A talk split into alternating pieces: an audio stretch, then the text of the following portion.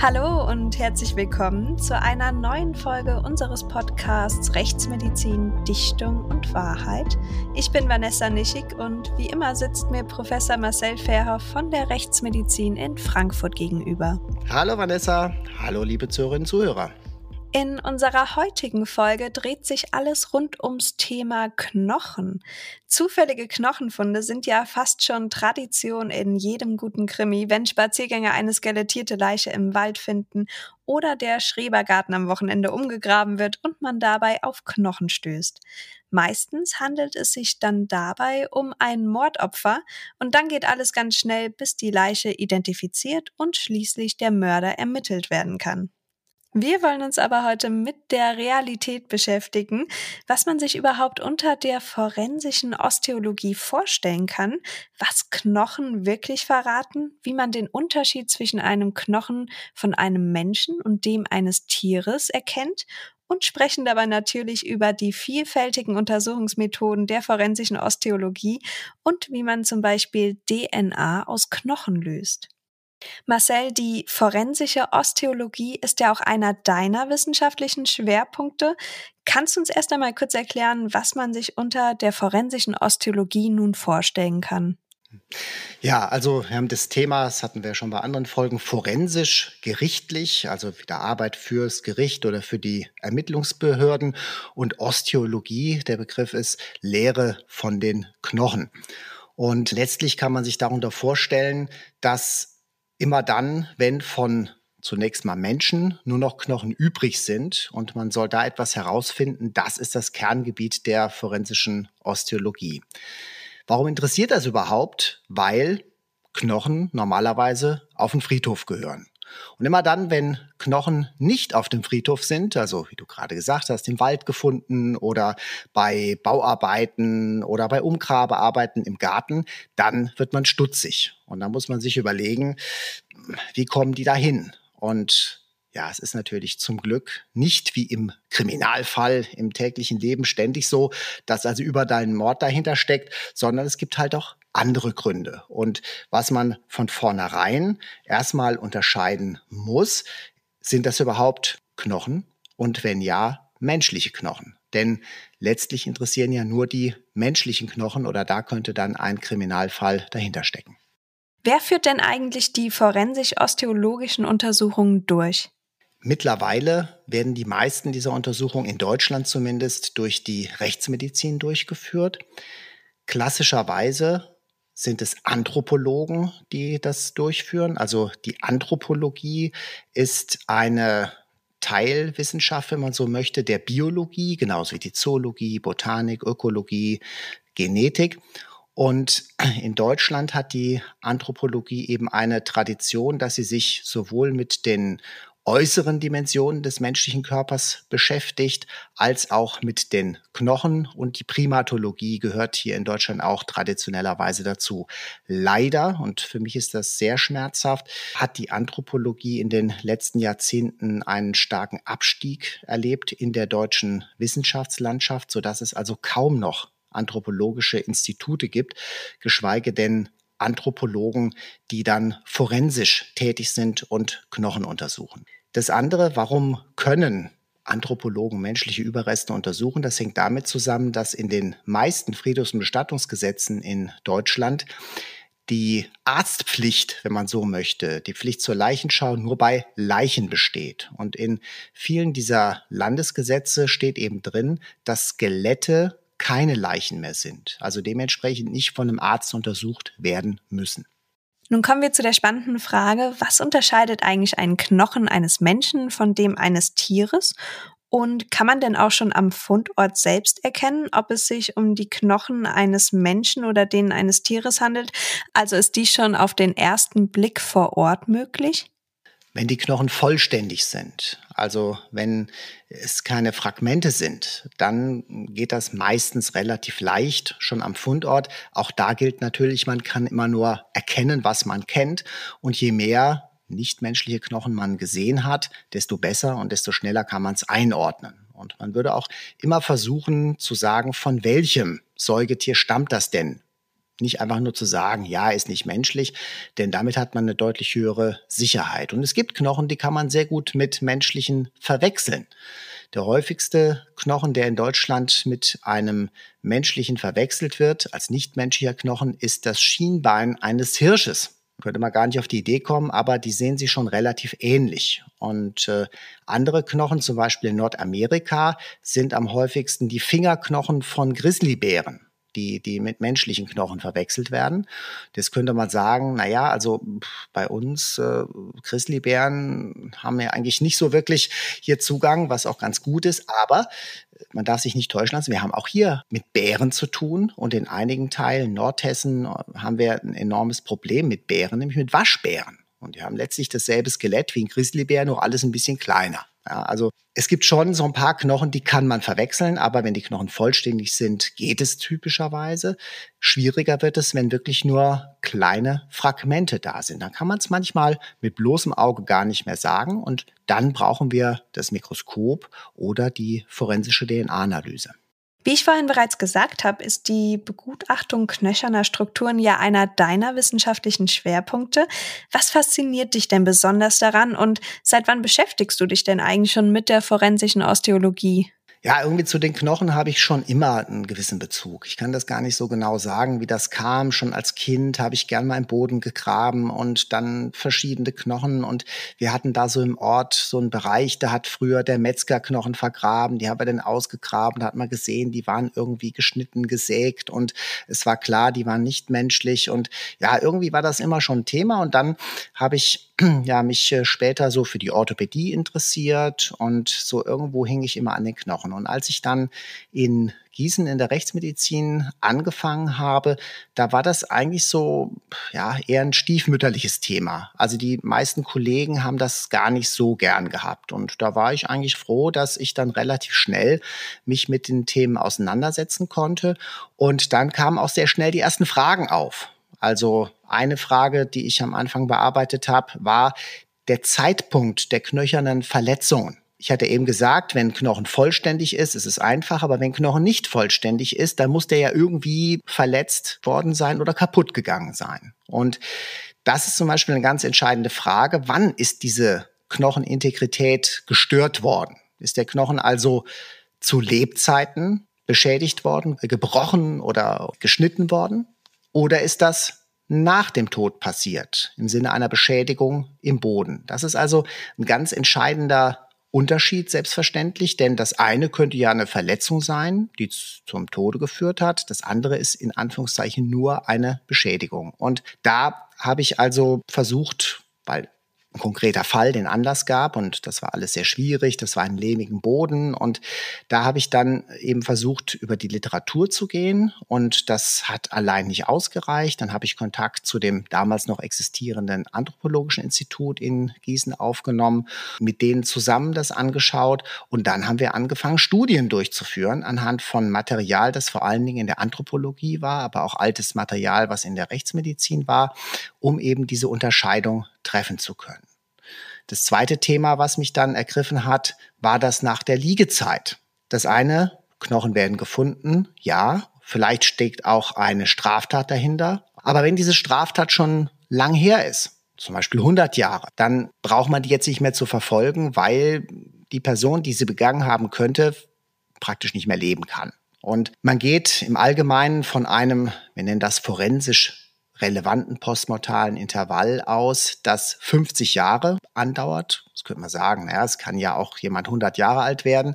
Stimmt zwar, aber das Einzige, was nicht verjährt in Deutschland, das ist der Mord. Und damit ein Mord nachgewiesen wird, braucht es Mordmerkmale, also relativ hohe Anforderungen. Und wenn man sich jetzt eben vorstellt, 50 Jahre nach einer Tat, also selbst wenn jetzt der Täter damals 26 gewesen wäre, dann wäre jetzt 76, also wäre schon noch zur Rechenschaft zu ziehen, aber man muss ja ein komplettes Verfahren durchziehen, mündliche Verhandlung vor Gericht. Das heißt, die Chance, dass man überhaupt noch Zeugen findet, dass man Beweise in einem Maß erheben kann, die dann hinterher zu einer Verurteilung wegen Mordes reichen, das ist praktisch minimal die Chance. Und deswegen sagt man also, wenn die Liegezeit, also der Zeitpunkt vom Tod bis zum Auffinden von Knochen 50 Jahre übersteigt, dann ist es normalerweise nicht mehr interessant für die Ermittlungsbehörden, also nicht mehr forensisch relevant. Und das ist dann oft so das Kriterium, wenn also Knochen kommt und man sagt, ja, ist schon älter als 50 Jahre, also liegt schon länger als 50 Jahre, dann wird der Fall normalerweise abgeschlossen. Und genau das war natürlich etwas, wo ich gesagt habe, ja, wie findet ihr das raus? Ich habe also viele Leute gefunden, die gesagt haben, ja, der Knochen ist alt, der ist uralt. Dann sage ich, ja, wo, woher wisst ihr das denn? Ja, das sieht man doch das spürt man doch. Woran genau? Und das hat mich dann dazu geführt, eine sehr umfangreiche zunächst Literaturstudie zu machen, wo ich also alles ausgewertet habe, wo Knochen beschrieben wurden nach bekannter Liegezeit. Also Ausgrabungen von Friedhöfen, von irgendwelchen mittelalterlichen Gräberfelden, Schlachtfeldern und so weiter und geschaut, gibt es Befunde an Knochen, die niemals auftreten bei Liegezeiten in der Erde wohlgemerkt von unter 50 Jahren. Und das war dann so eine zweite umfangreiche Arbeit, wo wir so einen Kriterienkatalog dann aufgestellt haben und der eigentlich heute noch so Gültigkeit hat, dass man also mit sehr einfachen Methoden, mit der groben Beschreibung äh, sagen kann, hier, der, das muss schon mehr als 50 Jahre her sein. Das kann dann auch 100 oder 200 Jahre her sein. Wichtig ist nur, dass man eben nicht fälschlicherweise ein Knochen, der wirklich noch in einer relevanten Straftatenzusammenhang steht, dass man den als äh, viel zu alt einschätzt. Wie viele Knochenfunde gibt es denn etwa im Jahr in Frankfurt und der näheren Umgebung, die dann zu euch ins Rechtsmedizinische Institut gebracht werden? Also das ist schon gar nicht so wenig. Und wir haben also im Jahr um die irgendwas zwischen 100 und 150 Fälle. Also das kann man sehen, das sind wirklich zwei bis drei pro Woche, die kommen. Und da ist dann wirklich so deutlich über die Hälfte sind Tierknochen, die zum Teil sehr klein sind, Einzelfunde, manchmal auf dem Haufen gefunden. Und dann ein anderer großer Anteil, also von den menschlichen Knochen, das etwas weniger als die Hälfte ausmacht, sind es dann wiederum etwa zwei Drittel bis drei Viertel historische Knochen, die in irgendeiner Form an den Ort gebracht worden sind oder man hat vergessen, dass da irgendwann mal ein Friedhof war oder es wurde Erde von diesem vergessenen Friedhof für was anderes verwendet und so finden dann Leute plötzlich in ihrem Garten, ohne dass sie damit rechnen, Knochen. Und wie viele davon haben einen kriminalistischen Hintergrund?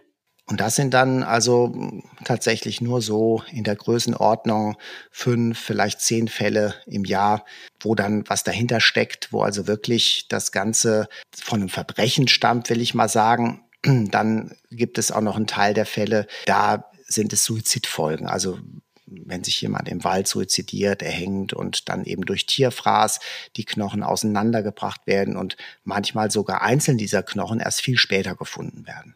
Wann wird denn bei einem Knochenfund dann die Staatsanwaltschaft eingeschaltet? Also wie weiß man denn, dass der Fund vielleicht kriminalistisch relevant sein könnte? Ja, das kann natürlich der Einzelne oftmals schwer abschätzen. Und letztlich, ja, es gibt so viele Wege und Gründe und wir erleben auch, dass Knochen gefunden werden, die im Nachhinein relevant sind und die Leute das nicht melden. Es gibt also grundsätzlich Menschen, die einfach nicht gern mit der Polizei zu tun haben, warum auch immer. Und bei Bauarbeiten haben wir immer dieses Damoklesschwert des Baustopps. Selbst wenn das historisch ist, könnte ja das Denkmalamt sagen, wir müssen erstmal Untersuchungen anstellen. Wenn es ein Kriminalfall ist, sowieso. Und das ist heutzutage natürlich eine Katastrophe. Deswegen erleben wir immer wieder Fälle, wo klar ist, da musste der Knochen vorher gefunden worden sein, hat man einfach wieder Erde draufgeschüttet. Also das sind so zwei Phänomene. Und letztlich, damit dieser Knochen überhaupt in die Rechtsmedizin kommen kann, ist es ein relativ langer Weg. Also der Finder muss erstmal zur Polizei gehen. Und dann ist es auch nicht typisch, dass die Polizei jetzt sofort sagt, ich gehe mal damit in die Rechtsmedizin. Weil so viele Institute für Rechtsmedizin gibt es ja nicht. Und es gibt Polizeistationen, da ist das nächste Institut 150 oder 200 Kilometer weit weg. Und da wird man erstmal versuchen, das Ganze vor Ort zu klären. Man geht zum Beispiel zum Hausarzt und sagt, hier, hast du so einen Knochen schon mal gesehen? Äh, ist das menschlich oder nicht? Und wenn der dann sagt, nee, es ist kein menschlicher, dann macht man eine Aktennotiz, ist der Fall erledigt. Ja, also auch das ist die Realität. Wir haben ja in unserer letzten Folge über die forensische Entomologie darüber gesprochen, wie die Zersetzung eines Leichnams abläuft. Wie lange dauert es denn eigentlich, bis die verschiedenen Knochen vollständig zersetzt sind? Also erstmal muss ja ein Leichnam überhaupt skelettieren. Wir haben also einen Beispielfall gehabt, da ist ein Leichnam in Deutschland im Sommer, allerdings ein feuchter Sommer, innerhalb von sechs Wochen vollständig skelettiert, im Freien allerdings. Das kann sehr schnell gehen mit der Hilfe von den Insekten, äh, siehe letzte Folge. Und es kann aber auch deutlich länger dauern. Gerade wenn Mumifizierung dazu kommt, in der Erde dauert es oft auch deutlich länger. Und die Frage, ob sich die Knochen zersetzen, das ist ja auch wieder eine spannende Frage. In vielen Fällen zersetzen sich die Knochen nämlich gar nicht, bleiben also übrig. Damit sich die Knochen zersetzen, brauchen wir ein sehr saures Bodenmilieu. Und äh, umgekehrt gibt es zum Beispiel Fälle, die Moorleichen, ja, die sehen ja von außen sehr gut erhalten aus. Da bleiben die Weichteile wie gegerbt erhalten, aber die Knochen zersetzen sich. Irgendwann eine ausgedehnte Moorleiche, also ein Endstadium der Moorleiche, hat keine Knochen mehr, der Rest ist aber erhalten. Also deswegen ist absolut abhängig von den Umständen, ob die Knochen überhaupt zersetzt werden. Aber bei der normalen Verwesung, auf dem Friedhof beispielsweise, bleiben die Knochen typischerweise übrig. Ja, an dieser Stelle ist ein guter Zeitpunkt gekommen, um auf die Quizfrage aus der letzten Folge über die forensische Entomologie mit Jens Arment einzugehen. Da hatten wir euch nämlich gefragt, ob es wirklich möglich ist, die Identität eines Leichnams anhand des Mageninhalts von Maden zu klären. Ist das reine Dichtung oder die Wahrheit? Und dazu hören wir jetzt noch einmal Jens Arment, der uns mehr darüber erzählen kann. Also ähm, äh, im Mageninhalt, da muss ich ihn kurz ein bisschen stutzen. Was ist so der Magen? Äh, bei der Made muss man ein bisschen schauen. Wir nennen das immer Kropfinhalt, aber wir nennen es für das Quiz, würde ich sagen, einverstanden Mageninhalt. Das ist schon in Ordnung. Die Nahrung wird ja erst gespeichert, ein bisschen nachdem sie aufgelöst wurde. Und das ist der Kropf. Und das ist das, was man auch äh, dann sieht, tatsächlich durchschimmern durch die Made. Man kann also wirklich erkennen, ob die was blutig Rotes gefressen hat oder volles Grün. So leuchtet dann auch dieser Bereich in der Made durch. Und das ist der Bereich, den wir rausholen, um rauszufinden, äh, welche DNA in ihr drin ist. Also man kann, vorausgesetzt man weiß, dass diese Made, die man untersucht, auf äh, dieser einen Leiche auch gefressen hat, dann kann man die Identität mit Hilfe einer DNA-Untersuchung rausfinden. So viel also nochmal zu den Maden, aber machen wir weiter mit den Knochen. Benötigt man denn eigentlich ein Minimum an Knochenbestand für eine forensisch-osteologische Untersuchung?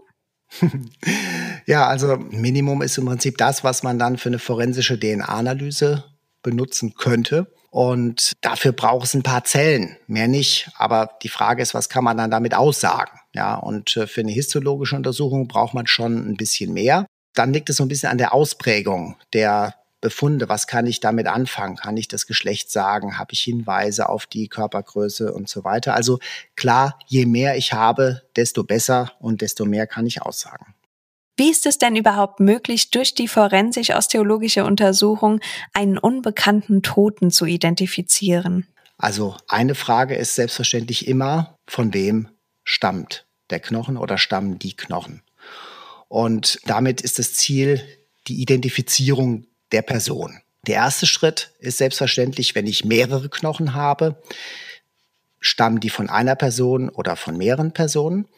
Und dann muss ich eben schauen, wenn ich meine, stammt von einer Person, ist also quasi kein Knochen doppelt und auch von den ganzen Dimensionen fällt nichts heraus, dann muss ich versuchen, so viele Hinweise wie möglich auf die Person zu bekommen, von der der Knochen stammt. Und manchmal kann mir ein Knochen dann schon weiterhelfen, aber auch hier gilt eben, je mehr, desto besser. Und Hinweise auf die Identität sind eben erstmal das typische, wir nennen das biologische Profil, Geschlecht, ganz wichtig am Anfang, dann Alter, Körpergröße und Hinweise auf die ethnische Herkunft. Und damit haben wir schon mal so eine Idee, von wem könnte das stammen. Und dann haben wir manchmal noch weitere Hilfen, zum Beispiel verheilte Verletzungen. Habe ich also einen Oberschenkelknochen, wo klar ist, der ist verkürzt, der ist falsch zusammengeheilt, dann kann ich sagen, die Person hat gehinkt. Und das ist ein weiteres Merkmal. Und mit diesen Merkmalen kann dann die Polizei Vermisstendateien durchgehen und dann schaut man, welche Personen können ungefähr passen. Und als nächstes schaut man, was ist an Vergleichsinformationen von der vermissten Person da. Habe ich also DNA-Profil von der vermissten Person? Habe ich einen Zahnstatus von der vermissten Person? Habe ich möglicherweise ein Röntgenbild von der vermissten Person? Und dann kann ich versuchen, ob ich diese Information abgleichen kann mit den vorhandenen menschlichen Überresten. Und dieser zweite Schritt wäre dann die Identitätssicherung. Sprechen wir einmal über die persönlichkeitsrelevanten Merkmale dabei. Wenn eine unbekannte Leiche gefunden wird, beziehungsweise wenn es sich um einen skelettierten Leichenfund handelt, gibt es ja mögliche Identitätshinweise, was das Geschlecht oder das Alter, die Körpergröße oder die Herkunft betrifft. Beginnen wir erst einmal mit der Bestimmung des Geschlechts, also ob es sich um ein männliches oder weibliches Skelett handelt. Welche Knochen schaut man sich denn da insbesondere an? Also erstmal der größte Geschlechtsunterschied besteht normalerweise im Becken. Ja, und das leuchtet auch unmittelbar ein, weil das weibliche Becken eine andere Dimension braucht, wenn ein Kind ausgetragen und letztlich geboren werden soll, als das männliche Becken.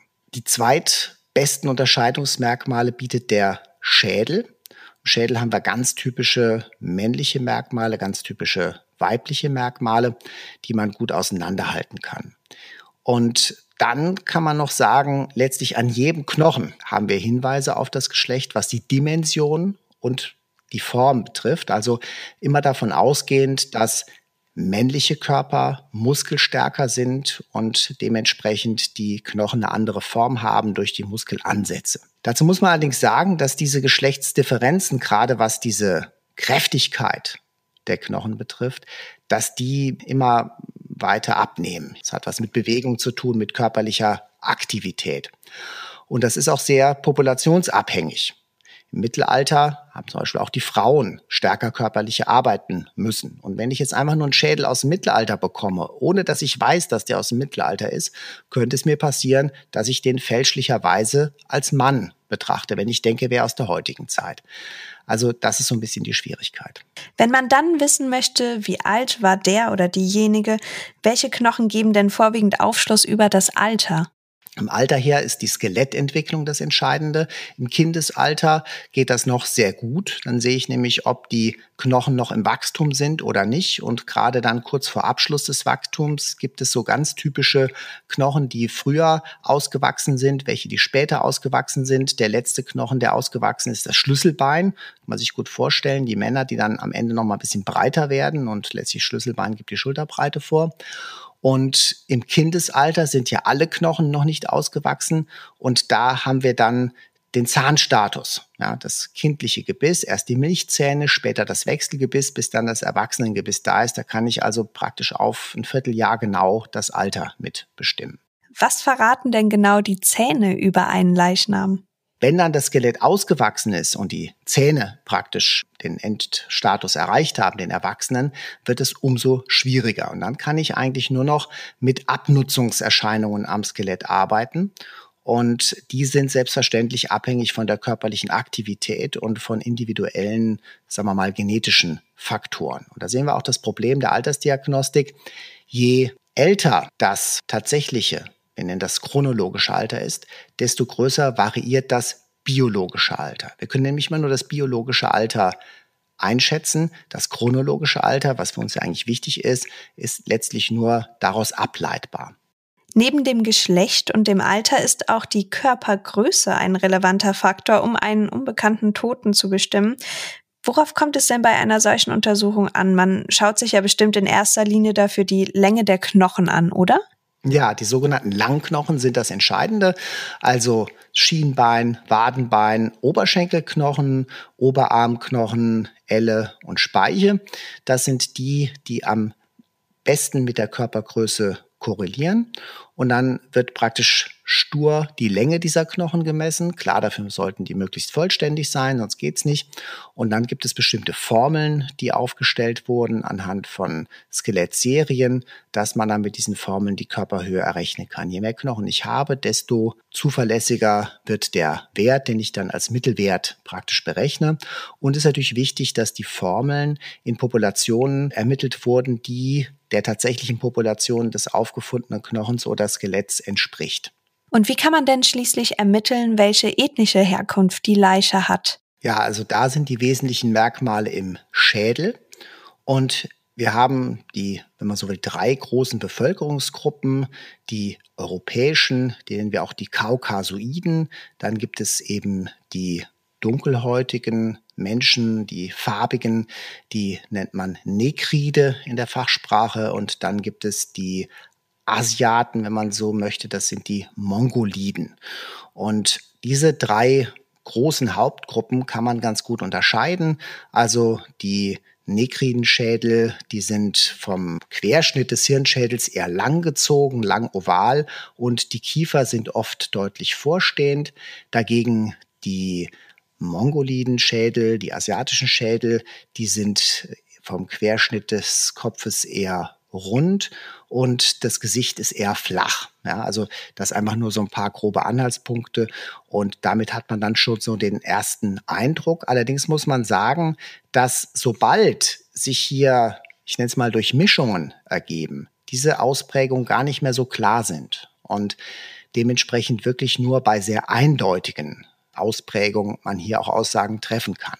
Natürlich immer die Frage gestellt, ist sowas überhaupt statthaft? Wir haben ja heute immer gewisse Kritiker. Man sagt, darf man so eine Methode überhaupt anwenden? Ist das nicht Diskriminierung? Natürlich, man möchte ja diskriminieren. Man möchte ja so viel über die Person herausfinden, wie äh, das überhaupt geht. Und äh, selbstverständlich kommt es auch darauf an, wo wird so etwas gefunden. Deswegen ist immer so ein bisschen die Frage, was kann ich damit überhaupt anfangen? Aber letztlich ist es ein Merkmal, was mir weiterhelfen kann.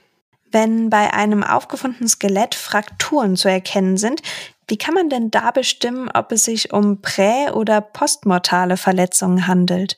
Ja, also wir haben ja die drei Stufen. Wir haben prämortal, das bedeutet vor dem Todeseintritt. Dann nennen wir in der Osteologie das Ganze perimortal, also um den Todeseintritt herum. Und die postmortale Verletzung oder man könnte auch sagen Beschädigung.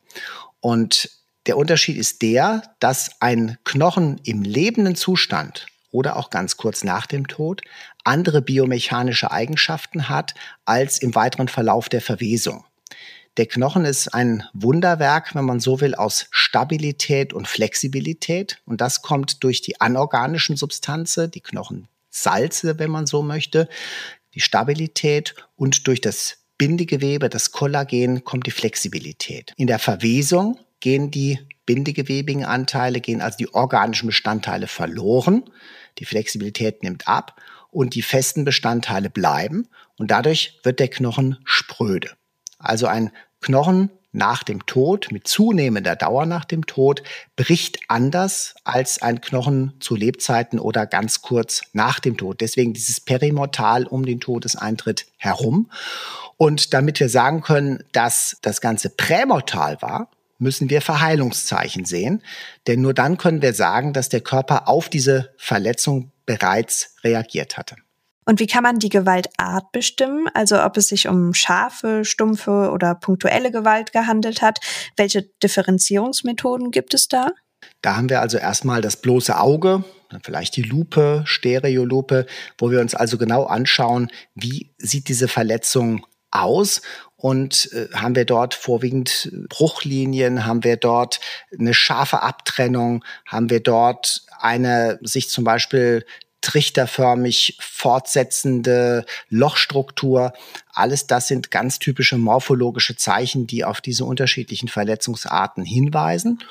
Und wenn man da nicht weiter weiß, kann man bis hin zu einem Rasterelektronenmikroskop gehen, wo man eben dann schaut, obwohl die Fläche eigentlich glatt aussieht, erstmal mit bloßem Auge, ist das nicht doch in irgendeiner Weise schollig aufgetrieben, geht das in Richtung Stichverletzung. Also da gibt es sehr viele Möglichkeiten, das zu unterscheiden. Wann bedient man sich denn einer forensischen DNA-Analyse und wie funktioniert eine solche überhaupt? Wie kann man sich das vorstellen? Also die forensische DNA-Analyse wird immer dann relevant, wenn man eben erstmal vielleicht gar nicht weiß, ist das menschlich oder nicht, das Knochenstück ist zu klein. Oder im nächsten Schritt, wenn man eben das Geschlecht differenzieren möchte, wenn man weiß, es ist menschlich, auch das geht damit ganz gut. Und als letztes dann, wenn es um die Identitätssicherung geht oder den Vergleich mit vermissten Dateien oder mit der DNA-Analyse-Teil des Bundeskriminalamtes, wo eigentlich ja nur Spuren oder Personen drin sind, die straffällig geworden sind. Aber auch damit kann es ja, ich sage mal, zufällig eine Übereinstimmung geben. Wenn man das machen möchte, muss man natürlich die DNA irgendwie aus dem Knochen rauskriegen. Das heißt, der Knochen muss aufgelöst werden. Das kann man vorher erstmal mechanisch machen durch eine Schwingmühle oder durch ein Herstellen von Knochenpulver mit einer kleinen, kleinen Bohrer oder einer kleinen Säge. und dann muss das Ganze weiter aufgeschlüsselt werden. Also wie bei der normalen DNA-Untersuchung, bei Zellen auch, muss ich diese DNA aus den, in dem Fall Knochenzellen rauskriegen, aus den Zellkernen, um sie dann weiter untersuchen zu können. Welche Voraussetzungen muss denn ein Knochen haben, damit eine solche DNA-Analyse auch erfolgreich und möglich ist? Und welche Knochen machen es einem denn da besonders schwer? Also erstmal muss überhaupt DNA drin sein. Das heißt, wenn die DNA zerstört ist in dem Knochen, dann wird es sehr schwer. Äh, ganz gefährlich für DNA ist äh, UV-Licht, wenn der Knochen zu lang im Freien lag. Und neben der Zerstörung ist auch die Fragmentierung der DNA gegebenenfalls ein Problem. Denn ich muss ja, damit die PCR funktioniert, die Primer anbinden können, brauche ich diese intakten Stücke. Sonst kann es nicht funktionieren, sonst kann ich die DNA-Stücke, die ich gerne haben möchte, nicht vervielfältigen. Dementsprechend muss das also in ausreichendem Maße vorhanden sein. Deswegen kann man sagen, besonders schwierig sind oftmals Knochen, die lange im Freien lagen. Hitze veränderte Knochen gar nicht mal so sehr. Hitze denaturiert zwar die DNA, aber zerstört die Stränge nicht unbedingt. Und das andere sind oftmals PCR-Hemmstoffe. Also manchmal sind gar nicht so lang unter der Erde gelegene Knochen eher ein Problem als welche, die schon hunderte von Jahren unter der Erde lagen. Weil diese Hemmstoffe, oftmals sind es Huminsäuren, die aus dem Boden in den Knochen übergehen, trotz intakter DNA die Vervielfältigung verhindern können. Nehmen wir mal an, alle Methoden zur Identifizierung eines Leichnams bzw. der Überreste sind gescheitert. Was ist denn da die Ultima Ratio? Ja, also kommt auch darauf an, was man hat. Und das, was man da noch an Möglichkeiten zur Verfügung hätte, wäre der Versuch der Gesichtsrekonstruktion. Dass man also sagt, wenn ich einen Schädel habe, insbesondere Schädel mit Unterkiefer brauche ich, dass man versucht, die Weichteile, die vorher drauf waren, zu rekonstruieren. Marcel, du hast uns ja schon in unserer Folge über die virtuelle Autopsie erzählt, dass du ebenfalls, ich glaube im Jahr 2006, korrigiere mich, falls ich da falsch liegen sollte, am Virtopsie-Projekt beziehungsweise am Projekt Digitale Forensische Osteologie beteiligt warst. Kannst du uns mehr darüber erzählen? Wie war das da? Ja, also im Jahr 2006 haben wir die Kooperation mit dem Virtopsy-Projekt begonnen und Hintergrund ist der, ich habe das vorhin ja schon mal angedeutet, zum Beispiel bei der Körperhöhenbestimmung, ich brauche Formeln, die den aktuellen Populationen entsprechen. Und Populationen entwickeln sich. Generell werden die Menschen größer, aber nur bis zum bestimmten Maß. Die Proportionen können sich ändern. Das heißt, die Beinlänge im Verhältnis zur Gesamtkörperlänge. Und ich hatte auch gesagt, männlich-weiblich, da können sich die Maßstäbe verschieben. Und deswegen muss ich eigentlich alle Methoden, die ich habe, immer wieder abgleichen mit neuen, mit modernen Skeletten. Auf der anderen Seite ist es aber umso schwieriger geworden heutzutage, dass man Skelette in Anführungszeichen aufhebt. Ja, und so sind wir auf die Idee gekommen, können wir nicht virtuelle Skelette benutzen. Und das funktioniert hervorragend, weil in diesem Virtopsy-Projekt die Verstorbenen vollständig gescannt werden und damit Computertomographie-Datensätze von dem gesamten Leichnam bestehen und wir können dann uns die Knochen als einzelne isolieren lassen und können dann mit diesen Knochen, mit diesen virtuellen Knochen am Bildschirm arbeiten. Im Extremfall könnten wir uns die sogar mit dem 3D-Drucker erstellen lassen und dann vermessen, wäre aber viel zu aufwendig. Und so ist dieses Projekt digitale forensische Osteologie in Kooperation mit dem Virtopsy-Projekt 2006 entstanden. Und zu welchen neuen Erkenntnissen seid ihr durch dieses Projekt dann gelangt? Also wir haben viele Formeln, die von vorher bestanden haben, wir eben auf moderne Populationen verändert, äh, sind also jetzt immer genauer auf moderne Populationen bezogen, was die Körperhöhenschätzung betrifft. Wir hatten aber auch viele andere spannende Erkenntnisse, gerade was die Geschlechtsbestimmung betrifft, nämlich genau dieses Phänomen, was ich gerade gesagt habe, dass die Geschlechter sich immer schlechter unterscheiden lassen. Oder wir hatten auch was ganz anderes, super spannendes einmal. Wir haben mal die Datensätze genommen und haben nur anhand der virtuellen Schädel das Geschlecht bestimmt. Und dann haben wir die Weichteile, das kann man nämlich bei diesen 3D-Daten machen, haben wir die Weichteile mit dargestellt, hatten dann aber keine Haare und keine, keine Hautfarbe und haben dann mal versucht, daran das Geschlecht zu bestimmen. Und da waren wir schlechter, als wenn wir nur die Schädel hatten. Ja, also super interessant, was dann doch die Haare ausmachen und das gesamte Auftreten, mit dessen Hilfe wir dann bei einer ganz normalen lebenden Person das Geschlecht einschätzen. Ja, das war's auch schon wieder. Wir sind am Ende unserer Folge angekommen. Wie immer gibt's natürlich nun noch eine neue Quizfrage für euch. Und zwar möchten wir in dieser Woche von euch wissen, ist es möglich, anhand von nur einem Knochen einen gesamten Körper zu rekonstruieren? Wie immer gilt, besucht uns gerne auf Instagram, da erhaltet ihr Einblicke in das Rechtsmedizinische Institut in Frankfurt, in den Obduktionssaal, in den provisorischen Corona-Obduktionssaal und es gibt natürlich auch weitere Informationen zu den Themen aus unseren Folgen. Schaut also gerne mal vorbei, ihr findet uns da unter Rechtsmedizin Podcast und damit sagen wir Tschüss und bis zum nächsten Mal. Ich hoffe, es hat euch wieder gefallen und bis bald. Tschüss.